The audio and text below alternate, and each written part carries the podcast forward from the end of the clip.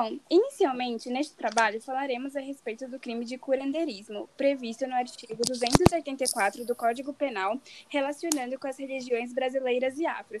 Eu sou a Isabelle Carvalho Souza. Eu sou Letícia Nami Matsui. Eu sou Maria Eduarda de Coimbra. E eu sou a Isabela Chervinhac Martins. Bom, para contextualizar, farei uma introdução no tocante ao crime e suas características. O crime de curandeirismo foi tipificado pelo legislador no Código Penal com a intenção de tutelar a boa-fé dos descuidados e evitar o uso de métodos curativos e profiláticos não científicos, ou seja, a intenção foi justamente a de proteger as pessoas de métodos que não são científicos e que não foram reconhecidos pelas instituições de saúde pública, como por exemplo a Anvisa. E é por isso que este delito está previsto no capítulo dos crimes contra a saúde pública. Com isso, o legislador pretende evitar o grave risco que poderá ser causado à saúde das pessoas mediante crendices populares, ao definir que o objeto juridicamente protegido será a incolumidade pública e, em especial, a saúde pública.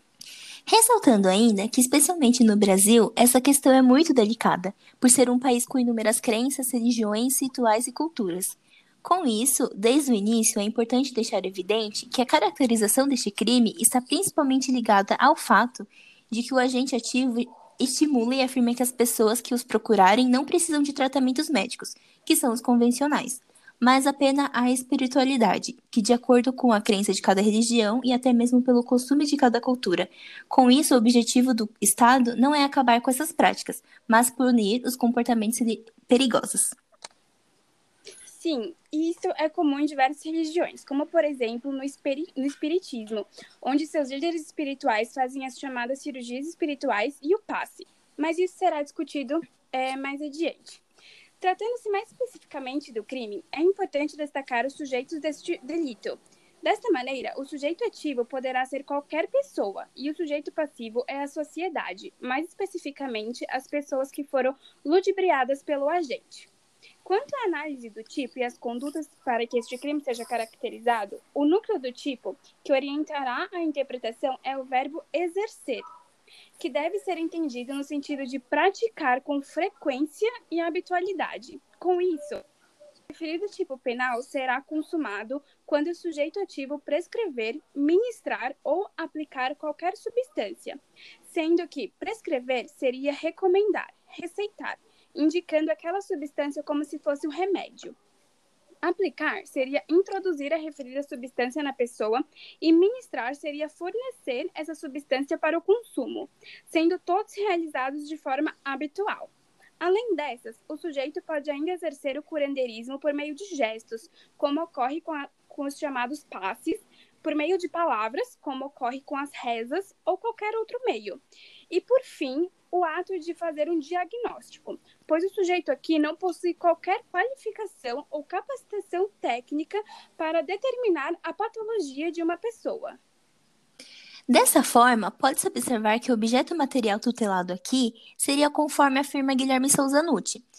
A substância prescrita, o gesto, a palavra ou outro meio empregado e o diagnóstico. Além disso, vale mencionar que o curandeirismo é classificado como crime de mera conduta, em razão de sua habitualidade. Assim, este não admite a tentativa. Com isso, observando as características, fica a dúvida. Se todas essas condutas forem praticadas no mesmo contexto, será que haveria concurso de crimes? Bom, neste caso, por ser um tipo penal incriminador misto alternativo, não importa se o sujeito praticou uma ou mais condutas, pois o crime aqui será único.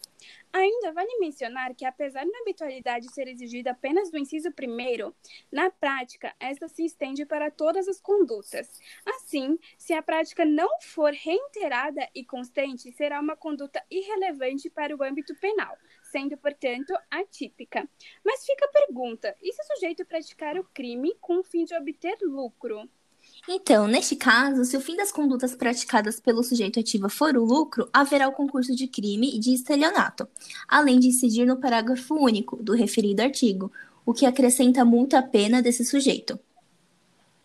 É, fazendo uma comparação com outros crimes, por exemplo, o charlatanismo previsto no artigo 283, o sujeito é, no charlatanismo ele apenas vai enunciar a cura mas ele não a exerce. Assim, cabe salientar que o curandeiro, ao contrário do estelionatário e do charlatão, acredita sinceramente na veracidade do tratamento aplicado e muitas vezes nem cobra por isso. Por isso, o, curande, o curandeirismo é previsto no artigo 284 do Código Penal e ocorre quando o sujeito utiliza-se de métodos alternativos para curar pessoas, que pode acabar piorando a situação do enfermo ou, no mínimo, postergar, postergar o início de um tratamento efetivo. Só não haverá crime quando a pessoa que se propõe a tratar o doente estiver vinculado a uma religião os seus procedimentos. Quanto, quanto à classificação doutrinária, este crime é comum, doloso, comissivo, podendo ainda ser praticado nos termos do artigo 13, parágrafo 2 do Código Penal. Ser praticado via omissão imprópria na hipótese em que o agente possuir status de garantidor de perigo comum e concreto, embora a maioria da doutrina considere como crime de perigo abstrato. Já Rogério Greco acredita que se que se tratar de crime concreto, de forma vinculada, habitual, monossubjetivo, plurissubsistente e não transente. Mas isso dependerá do caso concreto.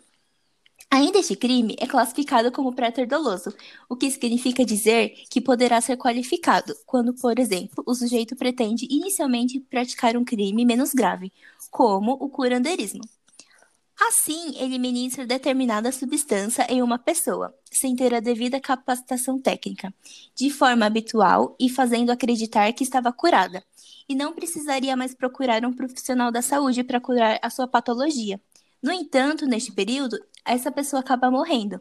Desta forma, segundo o artigo 285 e 258 do Código Penal, a pena será aplicada em dobro, em razão de o resultado ter sido a morte ou seja, mais gravoso do que o delito pensado inicialmente. No mais, o dolo é elemento subjetivo aqui, não havendo previsão culposa no curandeirismo.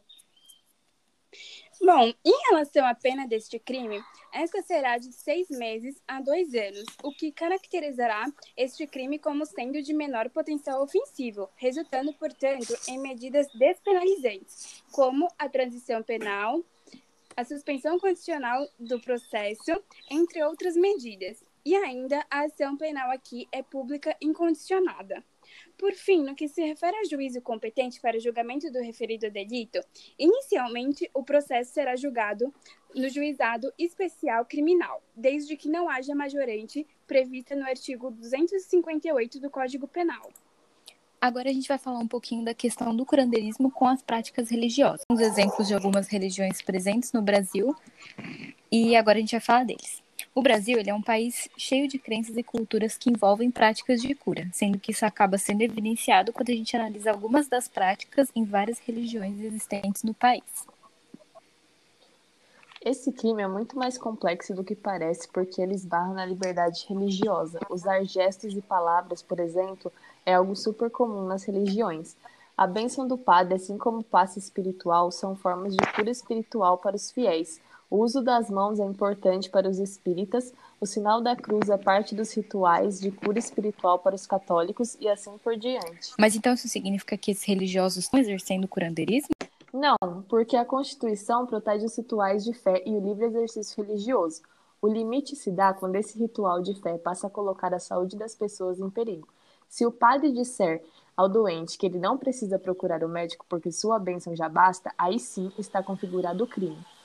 O agente tem de considerar também que, em matéria religiosa e no âmbito dos, dos templos, geralmente não se age com a intenção de curar, mas apenas com o objetivo de abrandar espiritualmente os males. Sim, eu sei que no centro espíritas tem as curas espirituais, principalmente a cirurgia.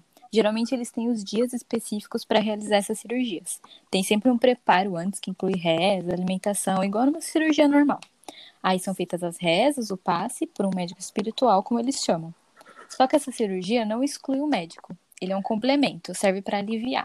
O espiritismo nunca aconselha parar com o tratamento convencional. Na Umbanda, o próprio nome tem ligação com a cura, sendo que é uma palavra do dialeto quimbundo e significa arte da cura. Nos rituais umbandistas, é comum que os médiums recebam incorporações de entidades para curar, aconselhar, avaliar e modificar a vida das pessoas. Por estar ligada de modo intrínseco à vida terrena, os espíritos ou entidades possuem hábitos comuns às pessoas, como o fumo de cachimbo, charutos, cigarros e álcool, presentes durante a realização de um trabalho. Citando mais um exemplo, a gente tem o caso dos grupos aerosqueiros, que surgiram na Amazônia. E assim como as religiões afro-brasileiras, sofrem importante ressaltar que durante um tempo a ayahuasca foi considerada uma substância alucinógena, sendo proibida no Brasil. Só que um grupo de estudos realizou uma pesquisa de campo, analisando os grupos religiosos e participantes rituais, e isso fez eles adotarem uma posição que entendia a diferença entre a ayahuasca e a droga. Mesmo que a bebida tivesse um efeito alucinógeno, ele era minimizado ou até anulado por meio, do, por meio religioso dos rituais. Eles elaboraram um relatório final dizendo que o consumo da bebida envolvia padrões morais e éticos que condiziam com os da nossa sociedade, de forma que não causava nenhum prejuízo social, visto que o uso do ritual da bebida evitava as consequências adversas na vida social. Esse documento fez com que ocorresse a exclusão da bebida ayahuasca e das plantas usadas para sua confecção da lista de substâncias proibidas do Ministério da Saúde, e a sua liberação foi permitida para o uso do ritual. Essa legitimação pública é, das religiões foi possível por conta do diálogo, já que, uma vez analisado como funcionavam os rituais e a importância da substância para o exercício da religião, entendeu-se ser um direito que não trazia prejuízo social.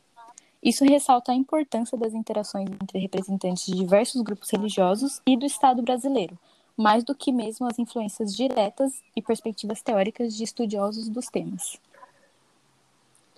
O intuito não é acabar com essas práticas, visto que são tuteladas pela Constituição Federal, já que essa garante o livre exercício religioso, mas sim de evitar e punir os comportamentos perigosos decorrentes dos farsantes que possuem o dolo dessa prática. A partir de então, pode-se surgir a ideia de descriminalizar e destipificar esse crime, por conta dos elementos culturalmente integrados à vida social. Se demonstrada a plena adequação social dos tratamentos alternativos não realizados por médicos, não haverá como sustentar que se mantenha a criminalização da conduta. Inclusive, estudos apontam em direção à eficácia de outras terapias pela via não convencional tendo em vista as dimensões cultural, antropológica, religiosa e psíquica de tais mecanismos curativos, de forma que assumem uma função terapêutica. O que acontece é que num país como o Brasil, que a maioria da população se apoia em crenças populares que vêm da miscigenação da cultura, infelizmente ainda tem muita gente se baseando nessas culturas paralelas para emitir um tipo de medicina alternativa barata e milagrosa. Com isso, podem haver pessoas que se aproveitem da boa-fé dessa parte da população. Inclusive, muitas vezes o prejuízo que vem desse tratamento pode causar riscos à saúde e até à morte. Por isso que o Código Penal precisa tratar desse assunto. De fato, tem uma necessidade de entender e tutelar esses rituais, bem como o exercício religioso, direito garantido constitucionalmente. Entretanto, eles precisam ser um complemento e nunca substituir a medicina convencional. Se assim for o caso, eles são um irrelevante penal, sendo que não trazem prejuízos sociais, só benefícios para aqueles que acreditam nessa crença servindo como um alívio. O ideal mesmo seria que houvessem recomendações do Estado feitas para esses grupos religiosos, seus representantes, para a realização das práticas, tais como informar que isso não substituiria os tratamentos convencionais, servindo só como um complemento. E esse foi o nosso trabalho sobre curandeirismo e as religiões.